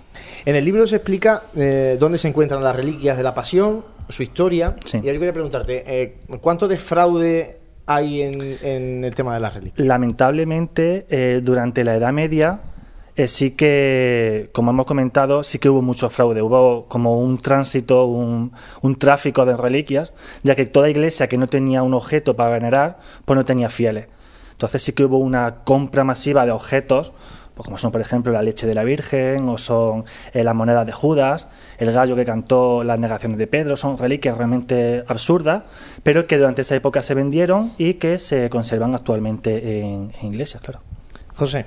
No es que estoy escuchando aquí muy atento, a mí me parece Es esto súper interesante. Ahora vamos a fascinante. ahora después le preguntaremos cómo hay que con- conseguir el libro y todo eso, porque, porque tiene mucho interés el tema. Yo más que cómo conseguir el libro, a mí me interesa cómo se consigue información sobre una reliquia de hace siglos. Eh, ese, ese es el problema de esto. Por eso he tardado cinco años en conseguirlo. Primero, en viajar mucho, en que intentar ir a los lugares, buscar en archivos, preguntar a archiveros. Y una vez que consigues encontrar uno de estos objetos, eh, irlos buscando en libros antiguos. Me he gastado un pastón en libros antiquísimos, muchas veces incluso en latín. Es más, muchos de los capítulos, los subtítulos están en latín, porque de tanto leer latín, al final los subtítulos los he puesto en latín porque era más fácil para mí. Entonces, claro, lo que hay que buscar información, si es verdad que hay algunas reliquias que se han... Hay en concreto una que se me ha escapado, que es la escalera que se utilizó para bajar a Cristo de la cruz, que por mucho que he buscado, que he preguntado, no he conseguido encontrarla, no sé dónde está, si la consigo encontrar la pondré en el siguiente libro. Y si es verdad que ha habido otras eh, reliquias que he sido a última hora la he encontrado, como son por ejemplo la soga con la que se ahorcó Judas, que está en Aquisigram, en Alemania, o los dados que se utilizaron para jugarse las prendas de Cristo, que también están en Alemania, y que bueno, que me costó muchísimo trabajo encontrarlo y que al final lo encontré en un tratado antiguo de, de un libro antiguo, ¿ves? Que es que el trabajo de investigación es lo que tiene. La verdad es que es bastante interesante. Y de todas las reliquias de Cristo, ¿con cuál te quedarías tú como, como historiador, al fin, al fin y al cabo, A como ver. investigador, por su trascendencia? como importante. Eh, bueno, como reliquia importante, la reliquia, la madre de las reliquias es la sábana santa. Lo que pasa es que está tan trillada que tú hablas de la sábana y bueno, todo el mundo la conoce. Eh, como reliquia importante, si buscamos que sean auténticas, muy poco complicado, porque auténticas me sobran dedos de la mano para decir que son auténticas, porque es muy difícil saberlo. Pero quizás el Titulus Crucis, que está en Roma, que es un trozo de- del INRI, que estaba en la cruz, según los estudios que se han hecho, es una reliquia bastante importante, muy desconocida, y que quizás habría que investigar más porque probablemente sí que sea el título que estuvo en la cruz de Cristo. Y si no por la trascendencia, la más curiosa, Eso te iba a decir porque pensaba que me iba a preguntar eso. La, para mí, las más interesantes son, por ejemplo, las monedas de Judas. Son 30 monedas de plata, en concreto hay aproximadamente unas 200 repartidas en todo el mundo. ¿Cuáles de esas 200 son las 30 verdaderas? Obviamente es imposible encontrarlo porque una vez que se pagó el, la- el campo de alfarero, esas monedas se perdieron. Entonces, conservaba una moneda, por ejemplo, en Valencia o en Oviedo. Además, son monedas, en un sitio hay denario, en otro hay tetradracmas. Entonces, ¿cuál es la moneda justa? ¿Cuál es la moneda auténtica? A mí esa es la que más me, me interesa de todas. Me gusta mucho la moneda de Judas. Aquí en Jaén tenemos una también. Aquí tenemos una muy importante en Jaén y muy desconocida. Sí, se, se desconoce fuera de. Se desconoce de mucho. Jaén. Yo la fuera de Jaén se desconoce por completo, pero es que el problema no es que se desconozca fuera, es que se desconoce dentro de Jaén también. Porque yo, y yo me apunto dentro de, de- de este desconocimiento, yo no sabía lo que era Santo Rostro, pensaba pues simplemente que era un dibujo. Mis padres me contaban que no, que detrás del dibujo sí que estaba el lienzo, pero eso es lo que contaban la, la gente. Una vez que ya te pones a investigar, investigar los trabajos que hay y tal, te das cuenta de que la reliquia de Jaén es una reliquia muy importante, que desconocemos realmente lo que es, y que sí que es el paño de, de Verónica, y que sería importante, no se puede estudiar, pero bueno, importante darle un poco más de valor. Como hacen, por ejemplo, en otras ciudades, como por ejemplo Valencia, que el icono de Valencia es el cáliz. Y el cáliz de Valencia compite muy mucho con el de, por ejemplo, de León, que probablemente el de León pueda ser incluso más auténtico. Pero claro, lo utilizan como símbolo. Aquí en Jaén, pues eso no se hace y la verdad es que es una pena. Yo voy a hacer otra. Claro que sí, la que queda. Para eso era el jefe, José. Y sobre todo, veniendo eh, por el título del libro, Cazador de Reliquias, estamos en Jaén. Proponnos una ruta para hacer, bueno, por aquí cerquita, sobre las reliquias que tengamos lo más cerquita posible. Si buscamos reliquias cristológicas, aquí en, en la misma ciudad de Jaén sí que podemos hacer un pequeño recorrido. Por ejemplo, además de la catedral, de tener el Santo Rostro, también hay un trozo del Lignus Crucis, un trozo de la cruz verdadera, que fue donado por Roma a la catedral de Jaén. Eh, también tenemos en San Andrés, en la capilla de San Andrés, tenemos un trozo de hueso del santo de San Andrés. Y antiguamente había también una espina de la corona, que actualmente pues, se encuentra perdida, simplemente se encuentra el lugar donde estaba el relicario, pero la reliquia no se encuentra. Y también tenemos en las descalzas eh, varias reliquias que no están expuestas en público, solamente las veneran ellas. Una de ellas muy interesante, que es una espina de la corona, de la Santa Corona de Espina, y varios trozos de la cruz. Si queremos buscar reliquias interesantes cristológicas dentro de la provincia, sí que hay algunas cofradías, como por ejemplo la Veracruz de Andújar, creo recordar que tiene un Limnus Crucis. Y también en el, en el Santuario de la Virgen de la Cabeza sí que se conservan también trozos de la cruz y algunas reliquias cristológicas. Bueno, yo creo que el tema despierta interés cuanto menos. Eh, cuéntanos, Jesús, cómo puede adquirir aquel que nos está oyendo ahora mismo el, el, libro El cazador de reliquias. Sí, el libro principalmente se puede conseguir a través de, de librerías que hay en la web. También se puede conseguir en Amazon. Pero bueno, la gente que sea de aquí Jaén, pues simplemente se pone en contacto conmigo a través de mi Facebook o de mi, o de mi correo electrónico y a través de pues quedamos y, y yo le paso el libro. Jesús, muchas gracias. A vosotros. Primero por el trabajo, segundo por haber estado aquí. Y yo creo que esto tiene que dar pie a más cosas, ¿no? Espero, espero que sí. Vosotros podéis contar conmigo para lo que queráis. Muchas gracias, Jesús Cobo, por este trabajo. El cazador de reliquias, apúntenlo, porque ahora viene Navidad, muchos regalos, y yo creo que es un, un regalo más que interesante.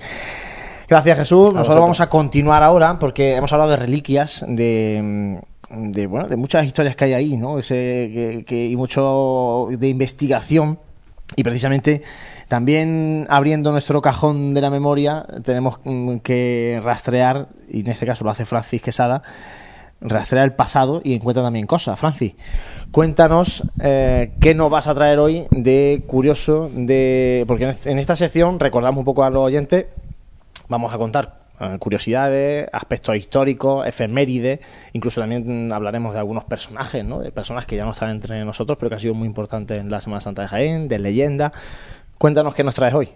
Sí, bueno, antes que nada también quería, yo quisiera aprovechar para hacer un llamamiento a, todos los oyentes y a los seguidores de Pasión en Jaén para que ellos también pues nos no sugieran temas y algo, sugerencias de eh, curiosidades o historias que, que, ellos quisieran escuchar aquí, más que nada pues para, para traerlas y también recordar estos eh, momentos que han sido importantes en nuestra Semana Santa en nuestra Semana Santa y luego también cofradías de, de gloria, uh -huh. en nuestras cofradías en general. Eh, si os parece, he estado buscando y hay bastantes trabajos en, de Rafael Ortega Sagrista en, eh, para el Instituto de Estudios Jiennenses en los que eh, habla sobre cofradías que por desgracia pues no eh, o han desaparecido o, o se han cambiado eh, mayoritariamente porque antes tenían otra eh, culto otras vocaciones. Entonces en estos programas próximos programas incluido hoy pues vamos a hacer una secuela de, de distintas cofradías. En el día de hoy vamos a hablar de la cofradía de los negros de Jaén. No sé si vosotros sabéis algo de esto o no. Yo de los negros la única que conozco es la del Jueves Santo de Sevilla que le dicen de los negros, pero bueno, la de los negritos, ¿no?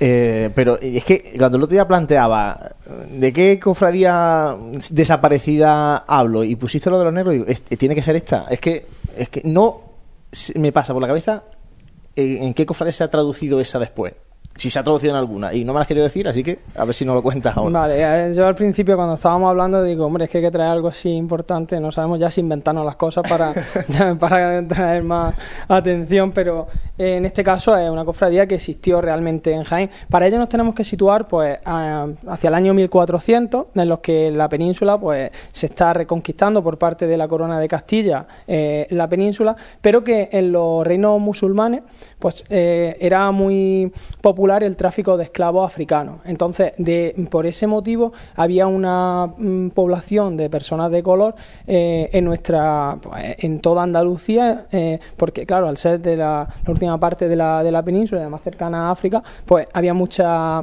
eh, muchas personas de color repartidas en todas la, las provincias. Eh, esto mmm, podemos pensar que se paraliza una vez que se, reconquista la península, pero con el descubrimiento de América, pues también se traen eh, personas de allí de América eh, con mmm, distinto color también y entonces eh, se utilizan también como esclavos. Entonces eso lo que promueve es que, eh, pues que haya este mestizaje dentro de, de nuestro de nuestra tierra y por tanto este incremento de población de color pues le indujo a congregarse en asociaciones de carácter religioso y, y en ellas pues también meten su, sus costumbres sencillas y devotas. Eh, siendo a finales del, del, siglo XVI cuando las cofradías de negros a nivel de toda Andalucía eh, alcanz, alcanzan su máximo esplendor. Ya como decía antes, pues eh, en Sevilla se funda la, la Hermandad de los Negros, eh, conocida popularmente y con tono cariñoso como la Hermandad de los Negritos, pero aquí en la diócesis de Jaén pues tenemos constancia de tres eh, cofradías denominadas de negro. Eh, la ciudad, una en la ciudad de Jaén, otra en la ciudad de Baeza y otra en la ciudad de Úbeda. En la cofradía en Jaén se funda en el año 1600 por Juan Cobo, denominado eh, de color moreno, el cual recibe el nombramiento de prioste y de hermano mayor, oficio que desempeña hasta 1611 cuando ya se traslada eh, durante un tiempo a la ciudad de Granada. Pero ahora otra pregunta, ¿vale? ¿Y qué vocación tiene y cuándo celebran su fiesta? Yo es que ni idea, Santi, ¿tú te lo imaginas o no? Yo me estoy quedando a cuadro. Pues es, muy llamativo porque, claro, ellos, eh, su fiesta principal es el día 6 de enero, ya que como en los Reyes Magos eh, eh, hay uno que es negro, que es Baltasar, pues ellos se acogen al Día de los Santos Reyes y los buscan como patronos. Pero también ellos quieren tener la protección de, María Santísima. Entonces, mm, fundan la cofradía bajo la vocación de Nuestra Señora de los Reyes en honor a, esta fiesta de, los Reyes Magos. Y se especifica en los estatutos, que por aquel tiempo se llamaban ordenanzas, que se celebrasen las procesiones tanto el día, de, día 6 de enero, el día de, de los Reyes, como en Semana Santa o el miércoles o el jueves santo y en, la, en el Corpus Christi eh, dentro de la procesión del Santísimo. ¿Vale? Entonces, eh, esta es una cofradía que está compuesta solo por negro y personas de color moreno y celebra su primera fiesta en el año 1600 en la parroquia de San Juan, ante una imagen que, eh, de Virgen que presta una señora de la feligresía, que aquí la llaman como Doña Inés. Al año siguiente, una vez que ya eh, se puede costear la hermandad, adquirir, adquirir nuevas imágenes, el prior de San Juan pues dice que, mira, no tenemos espacio en la, en la parroquia para colocar las imágenes, entonces ellos eh, se trasladan a la parroquia Mudejar de San Bartolomé, donde eh, realizan esta fiesta. Y luego, en- al año siguiente, en 1602, el obispo Sancho Dávila y Toledo, eh, que se define como decidido protector de la Hermandad de los Negros, eh, traslada a la cofradía a San Ildefonso, donde ya pues empieza a, a trabajar. Respecto a la fiesta, eh, decir que Nuestra Señora de los Reyes era una imagen grande de vestir y que tenía manos eh, movibles y sostenía un niño Jesús de talla.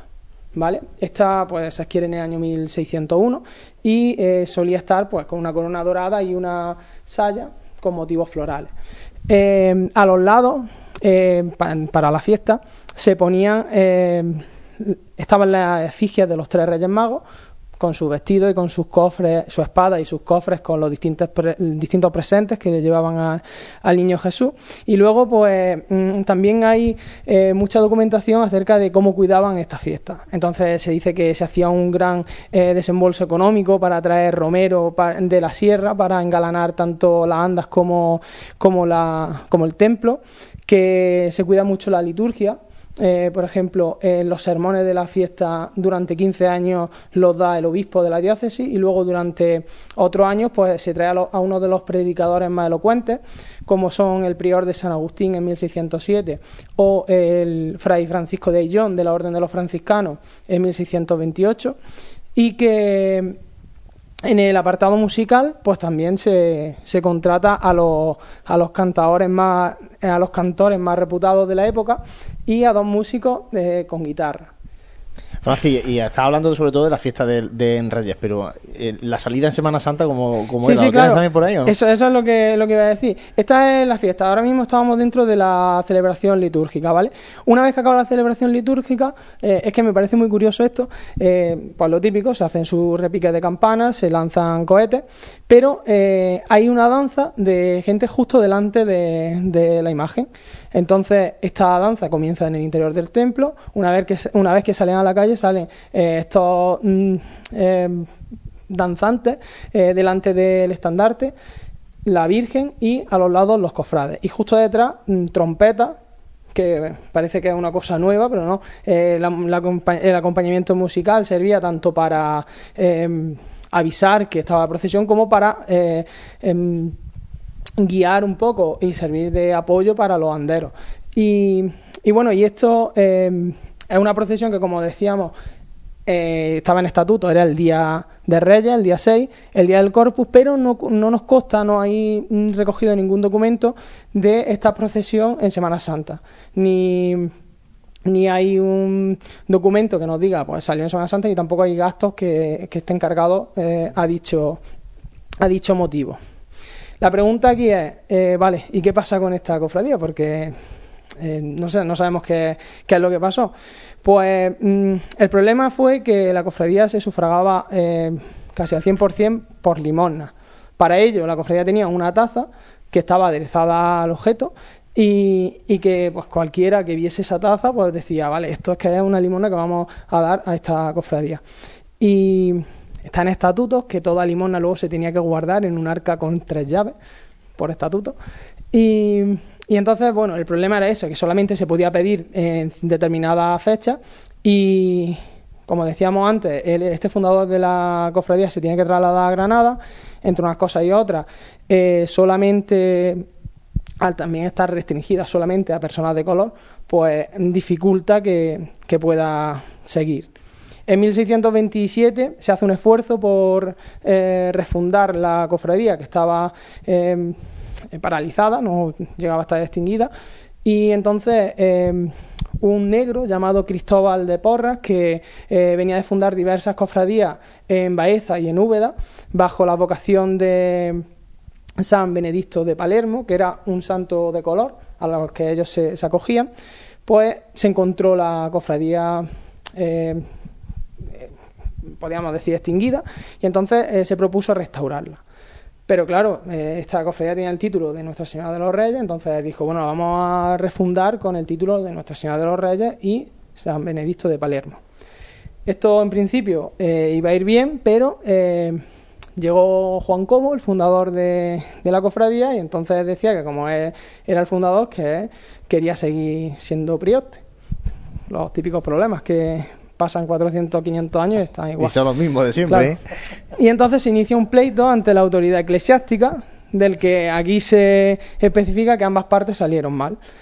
Cristóbal Porra pasa ocho días en la cárcel y Juan Cobo eh, pues dice que tiene una serie de censuras, mil sinsabores y por su parte doña Catalina Cobo, que era la que custodiaba las imágenes, pues también ve su nombre en las tablillas de excomulgados por no querer entregar las imágenes. Esto se soluciona y se le da la razón a Cristóbal Porra, este, eh, eh, este fundador de cofradía en, en Úbeda y en Baeza. Se convoca un cabildo general en el 20 de junio del 1627 y en ese año, en la procesión del Corpus, se, se vuelve a salir la, se vuelve a procesionar.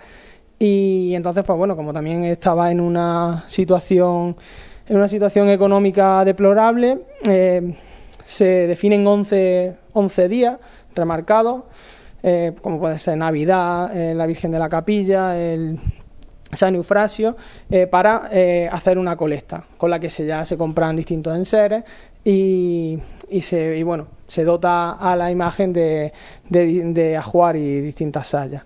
Y bueno, y esta cofradía después también se dice que hubo algunos enfrentamientos entre el fundador y, y este señor, pero en principio mm, ya se data y se especifica que la cofradía de Nuestra Señora de los Reyes y San Benedicto de Palermo sigue adelante hasta que eh, también motivado por el, los problemas, bueno, por la pérdida de...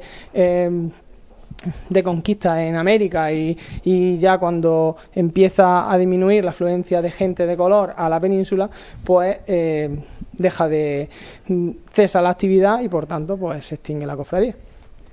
Historia curiosa, ¿eh? Historia curiosa donde la haya, la de la cofradía de los negros de, de Jaén. Gracias, Francis. En la próxima semana también vamos a recopilar algunas de estas cofradías que, que arrancaron en Jaén en aquellos siglos. Sí, bueno, hay algunas algunas- luego sí que evolucionaron Sí, y, algunas que y- y se han han- convertido en las cofradías que son ahora. o son ¿no? decisiones o pero bueno sí es más que nada recordar eh, lo que lo que ha pasado porque no sé en este caso es bastante curioso Hay cosas muy curiosas. Gracias, Francis. Quédate por nosotros porque vamos a hacer un mínimo alto que empezamos ya el tiempo de tertulia. Vive, siente, escucha la Semana Santa. Pasión en Jaén.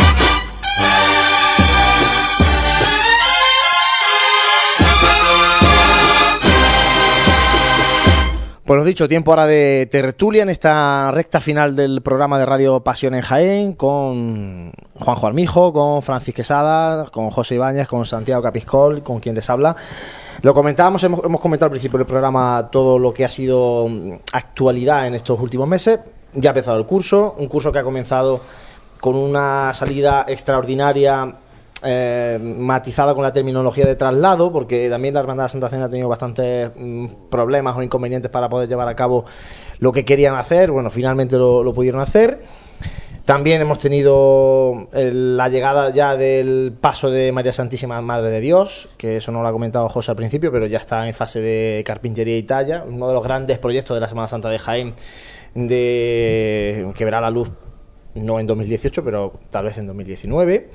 Y eh, el, trabajo que está haciendo el grupo parroquial del Gran Poder en la parroquia de la Santa Cruz, preparándose para una anunciada por muchas partes salida procesional en la madrugada del 2018. Así ha empezado el curso. ¿Cómo creéis vosotros que va a ir evolucionando este curso?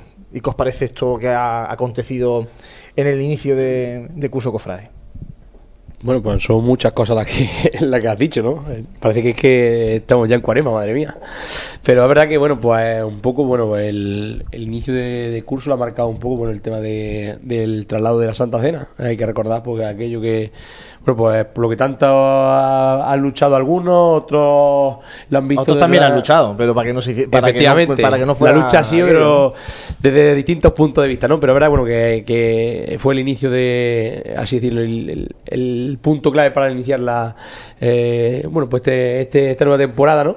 Y la verdad, bueno, pues los que estuvimos presentes tuvimos la posibilidad de ver eh, que- aquel traslado, ¿no? Bueno, pues la verdad que, bueno, se vivió con, por momentos se vivió con, con distintas ah, opiniones, ¿no? Es decir, y luego cuando, cuando llegue Cuaresma, ¿cómo van a, plantear el, el- el que esta imagen salga desde, aquí abajo, ¿no? Es decir, son aspectos que ya te van a- acercando un poco, ¿no? A, bueno, a esa Semana Santa, ¿no?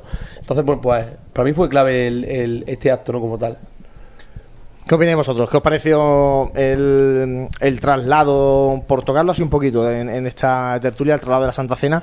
Que os digo que eh, generó problemas porque el- le pusieron muchas pegas a la hermandad eh, para poder hacer el, traslado y por eso en la terminología de traslado para evitar la comparativa con una salida extraordinaria y además incluso tuvieron que aprovechar que en estatuto, ya sabéis que eh, desde, desde el obispado no dejan hacer muchas cosas fuera de lo que no esté en estatuto. Entonces aprovecharon el Rosario de la Aurora que tienen con María Santísima de la Caridad y Consolación en estatutos en el mes de septiembre para aprovechar y hacer este traslado que de hecho salió rezando el, Rosario de San Félix de, de. Sí, yo creo que también es el significado que tiene esto para, para la cofradía, porque eh, es una hermandad que estuvo en San Eufrasio, desde San Eufrasio se tuvo que ir a, San Félix, eh, cuando ya estaba bastante, bastante integrada, bastante involucrada.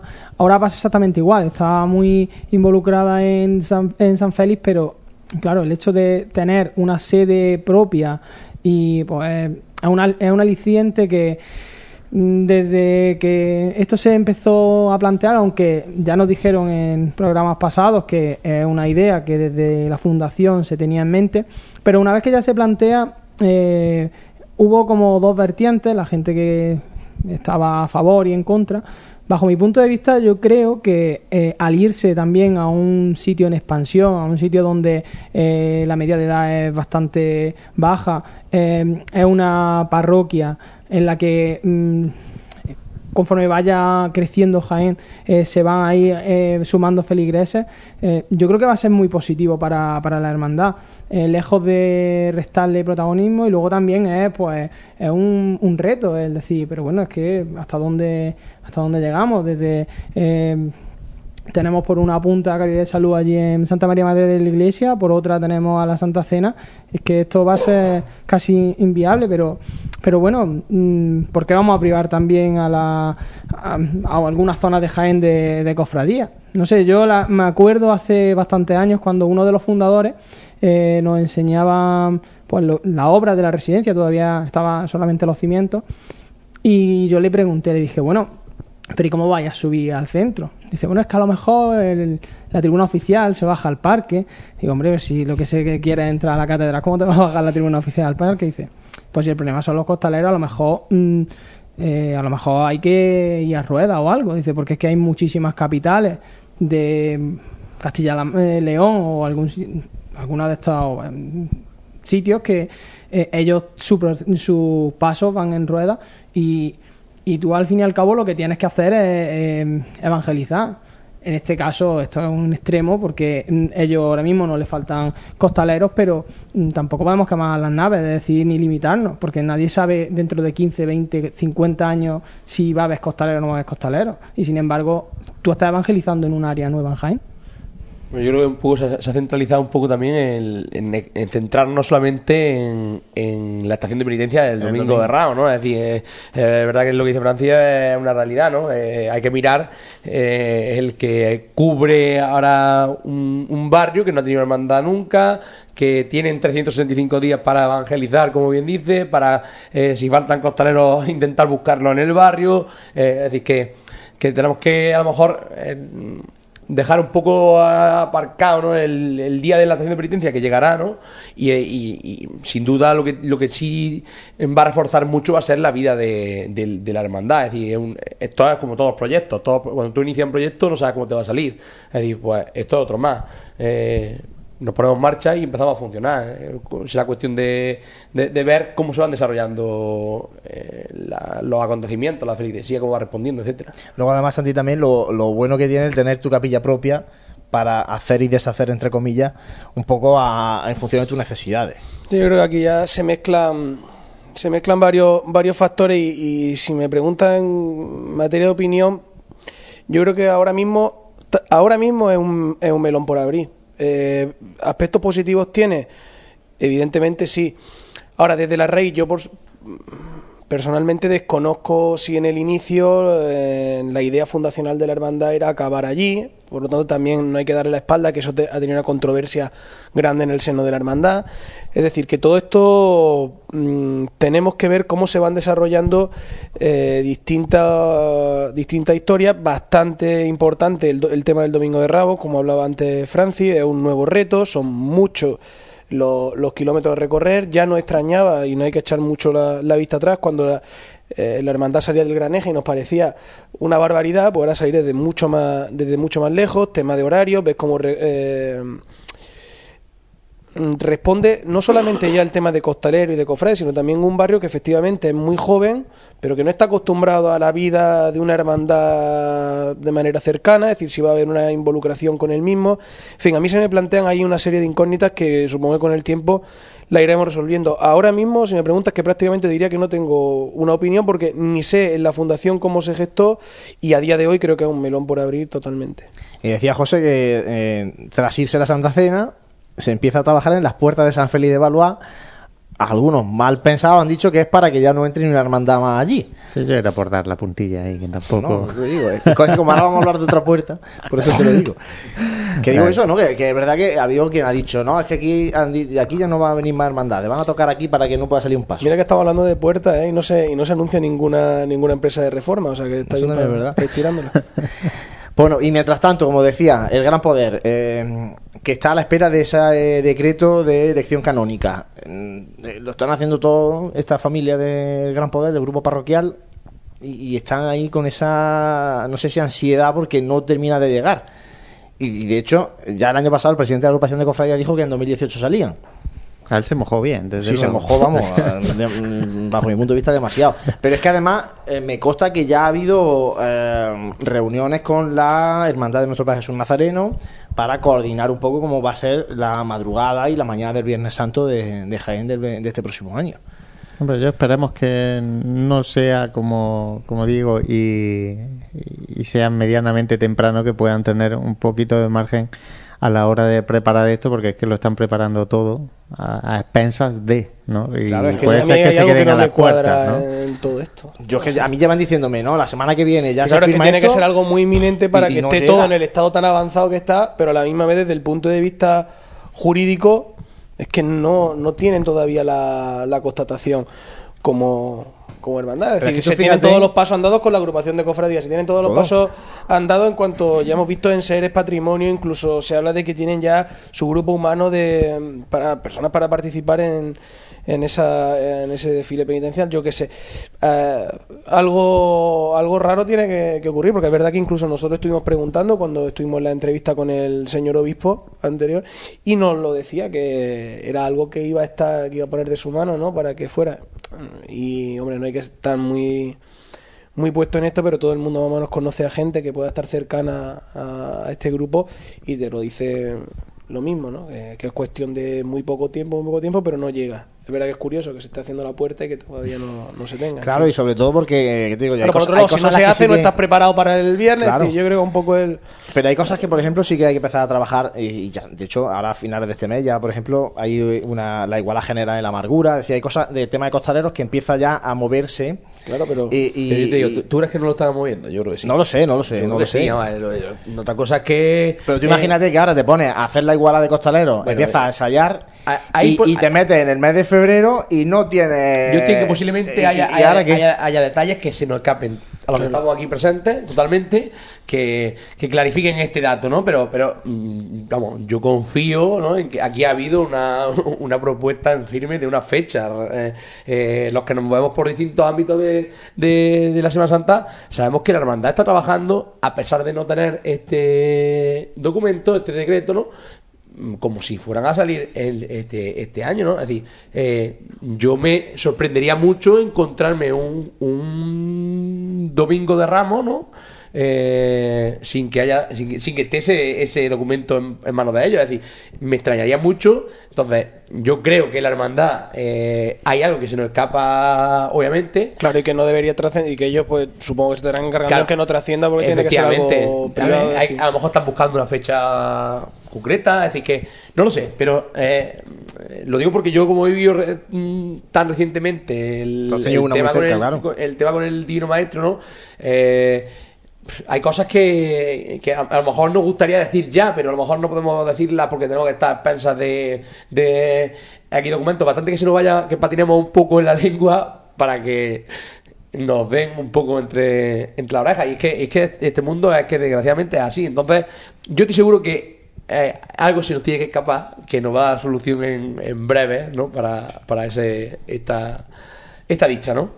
Bueno, y de cara a este curso, eh, y os voy a plantear una última cosa porque ya nos estamos llegando ya a la hora y media de programa, vamos a tener que, cortar. Pero mm, se ve mucho protagonismo de la Hermandad de la Madalena, del Santísimo Cristo de la Clemencia.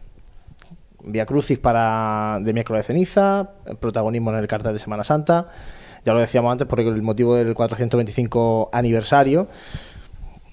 En otros años tuvimos mucha presencia de la Veracruz. eh, no sé, no sé cómo veis esto de que un aniversario llegue a condicionar eh, todo lo que se haga de forma genérica. Pues mira, yo creo que aquí, si nos centramos, yo mm, en la Hermandad de la Clemencia, yo me, de- me, me centraría de esto, porque al final esto es una consecuencia de los sistemas de elección que tenemos. Eh, que sea el protagonista del cartel, no en por nada, sino porque le, le- porque le toca. ¿No? No, pero esta vez no había sorteo, esta vez ha sido a, a- a dedo por el aniversario. Sea, Y, esta vez- que- y es la, la misma, la misma. Igual que pasó con la Veracruz hace Sí, bueno, dos también años. recuerdo que, que el. O sea, en el 2016. pe- sí, y en el Via Cruz también cuando el perdón fue por el 60 aniversario. Claro. Es decir, al final aquí eh, se trata de el tema de las efemérides que consideramos extraordinario o que no lo consideramos. Yo, bajo mi punto de vista, como no unificamos criterios, hay gente que dice pues que cada 25 años, porque así cada generación, digamos, ha podido ver una. Pero para mí eso pierde la extraordinariedad de las cosas, ¿no? Yo en esto soy un poco, un poco rancio, lo digo, no soy muy de, celebrar tantísimas cosas cada 15, cada 20 años. Parece que mm, necesitamos una excusa para, para celebrar determinadas cosas y yo creo que, la- que se- con un poco más de naturalidad, cuando algo tiene peso suficiente, es motivo de celebración. Yo no digo que esto no lo sea porque se han sentado precedentes, por supuestísimo que, que lo han sido y efectivamente desde el punto de vista de lo que nos trasciende a nosotros pues, mm, una duplicidad en ese caso protagonista muy protagonista en Cuaresma la hermandad de la Clemencia pero insisto eh, no sé si ha sido la primera vez pero que esto no es porque sea la hermandad de la clemencia lo que aquí estamos discutiendo, estamos opinando, sino simplemente de los sistemas de elección que al final traen estas cosas. En cuanto al sistema de elección, ya se ha cambiado el sistema de elección del el autor de la obra del cartel. Sí, pero es Este que si el cartel no, fuera, sido de- no estuviera por narices comprometido. Pero bueno, ya a- este año lo ha designado directamente la agrupación de cofradías. Sí, sí, no, eso O me, sea, me pa- eso me parece cual, bien, pero me ya refiero. hemos cambiado ya también- sí, pero cuando hemos hablado del tema de cartelería, yo siempre he dicho lo mismo: que si yo estoy llamando y estoy pensando en un artista, lo más normal es que yo le deje la temática libre. Aquí, evidentemente, ya estamos eligiendo al artista, pero. Tiene que ser cofradía tiene que ser esta todo, que claro. en cierto modo hemos avanzado hemos avanzado algo pero si no de esa manera pues a lo mejor no habría esa, esa duplicidad en este caso en fin no sé Es complicado porque al final mm, algún día tendrás que cambiar el sistema, algunas cofradías se quedarán fuera. No, ¿sabes qué pasa? Que esto ya está No, provocando que el cartel que- de la Semana Santa no tiene por qué ser un cartel de una Sí, hermandad pero bueno, es que a lo mejor para mí el ahora cartel de la la tónica Semana está siendo esa y cuando se cambie eso, pues llegará. Sí, Yo ¿no? entiendo perfectamente que haya cofradías que digan, joder, que, que a mí lleva sin pintarme un cartel de la Semana y Santa cuando, te- sí, años. y cuando terminen esto habrán nuevas que tampoco han salido que ya lleven esperando 15 años o sea que al final nunca va a tener ¿Sabes qué pasa? Que eh, ya, por ejemplo, esto del aniversario ya está dando pie a que alguna que en el 2020, porque tenga aniversario, ya diga, oye, yo quiero el cartel de Semana Santa del 2020 o Claro. del 2022. Apúntame a mí ya, guárdame el sitio para, Por el- eso para el decía. 2022. No sé yo hasta qué punto es conveniente condicionar este, este asunto, pero bueno.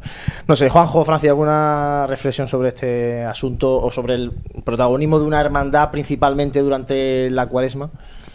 Hombre, ya lo vivimos con la Veracruz, también lo vivimos con el aniversario de el 400, eh, 425 creo que fue, o 75, de nuestro Padre Jesús. Y, y vamos, este va a ser un año grande para, para la clemencia.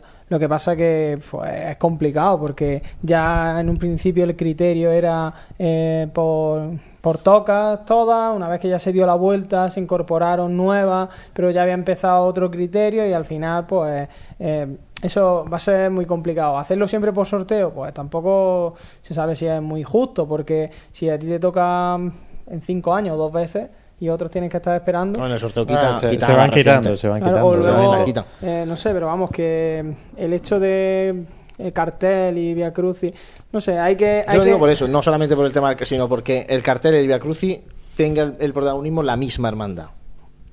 Parece como que eh, esa gran hermandad está intensamente eh, y está de, de plena actualidad y está en, en boca de todo el mundo y la otra se quedan un poco, ¿no?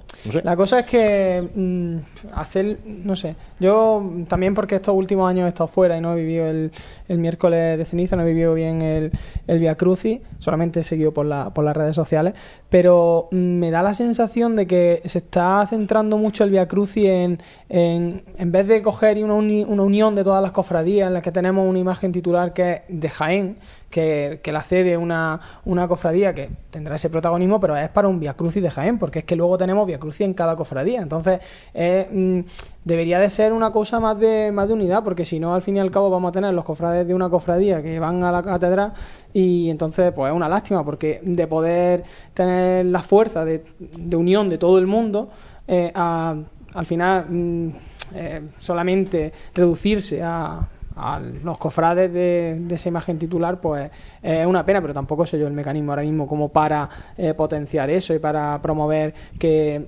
pues, que todo el mundo eh, vaya participe en el Via Crucis, que se sienta partícipe también. Entonces son muchas cosas que, sobre todo le van a tocar trabajar pues a la agrupación, que ya que ahora mismo acaba de, de salir, pues son eh, puntos que tiene que pulir. Son puntos a mejorar de nuestra Semana Santa, Juanjo. Yo soy de la opinión de Santi. Yo, el tema de. eh, que se está, se está cogiendo en los últimos años, el tema de eh, aniversario, eh, tal, el otro.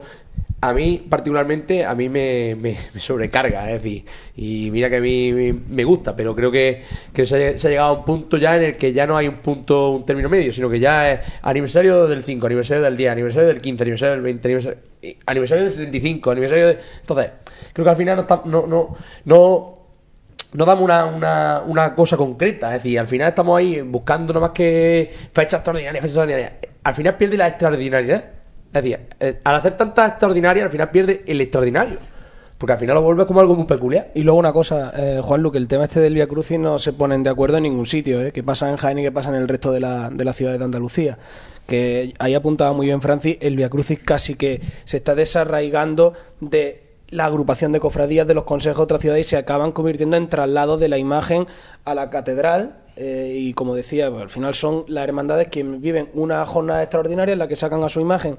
Y precisamente cuando llega el rezo del Via Crucis es cuando debería de producirse algo que, que no se está dando. Es decir, que Sí, es la, eh, porque- la rope de la, de la ciudad, eh, pero en cuanto a esa congregación de hermandades, que es la, la agrupación de cofradías, pero ya te digo, pasa aquí y pasa en el resto de Andalucía. Al final es nuestro momento de hacerlo. Y cuando lo del cartel no era por otra cosa, sino que la única manera de que no, no porque coincida, sino que la única manera de que no sepamos cuál va a ser la imagen designada es que no sepamos directamente que, yo le diga, eh, mire usted, pinte el cartel de la Semana Santa de Jaén.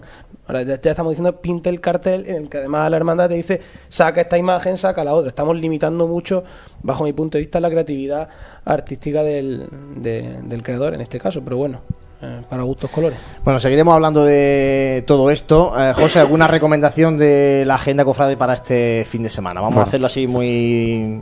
de Este forma fin muy de- sucinta. Este fin de semana tenemos el a, Sa- a María Santísima Madre de Dios de la Cofradía del Silencio. Y bueno, tenemos una mesa redonda que creo que tú nos puedes contar más cosillas, ¿no? Bueno, es el encuentro, un encuentro de grupos jóvenes de la ciudad de Jaén, en este caso organizado por el Grupo Joven de la Hermandad de la Estrella por su décimo aniversario, fíjate, otro aniversario, décimo aniversario. Y por la tarde van a hacer una mesa redonda para hablar de la juventud en las cofradías. Y bueno, ahí vamos a estar el equipo, parte del equipo de Pasión en Jaén para grabar esa mesa redonda, moderarla. Y si todo funciona bien y la tecnología nos lo permite, la próxima semana que no tenemos programa de Radio Pasión en Jaén, emitiremos la, esta tertulia, esta mesa redonda sobre la juventud cofrade de Jaén. Y el domingo día 12 será la festividad en honor a Cristo descendido de la cruz, de la cruz eh, que organiza la Cofradía de la Buena Muerte. Y como no tenemos programa la semana que viene, adelantamos que aunque todos estos eventos están puestos en la agenda de la web, sí que llegarán eh, pues diversos triduos, en este caso de Dolorosa, como son la de María Santísima de las Siete Palabras, la de la Estrella eh, y la de la Esperanza, entre, entre ellas. Muy bien. Bueno, pues con estas recomendaciones nos vamos. Muchas gracias, Juanjo Armijo. Gracias Hasta dentro de 15 días. Gracias, Francis Quesada. Eh, gracias, Santiago Capiscol, que está por aquí. Pues a ti, Juan Luis, bueno.